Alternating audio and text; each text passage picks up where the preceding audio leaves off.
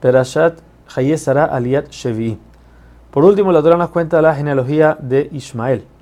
La razón por la que hace todo esto es para, por los tiempos y los años, vamos a entender más adelante, que Jacob al salir de la casa de su padre hacia Harán, él no fue directo allá, sino que se quedó 14 años en la yeshiva de Shem Beber y estudiando.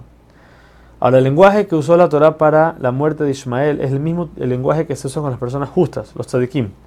Esto, como dijimos antes, viene a aludir a que Ismael regresó al buen camino.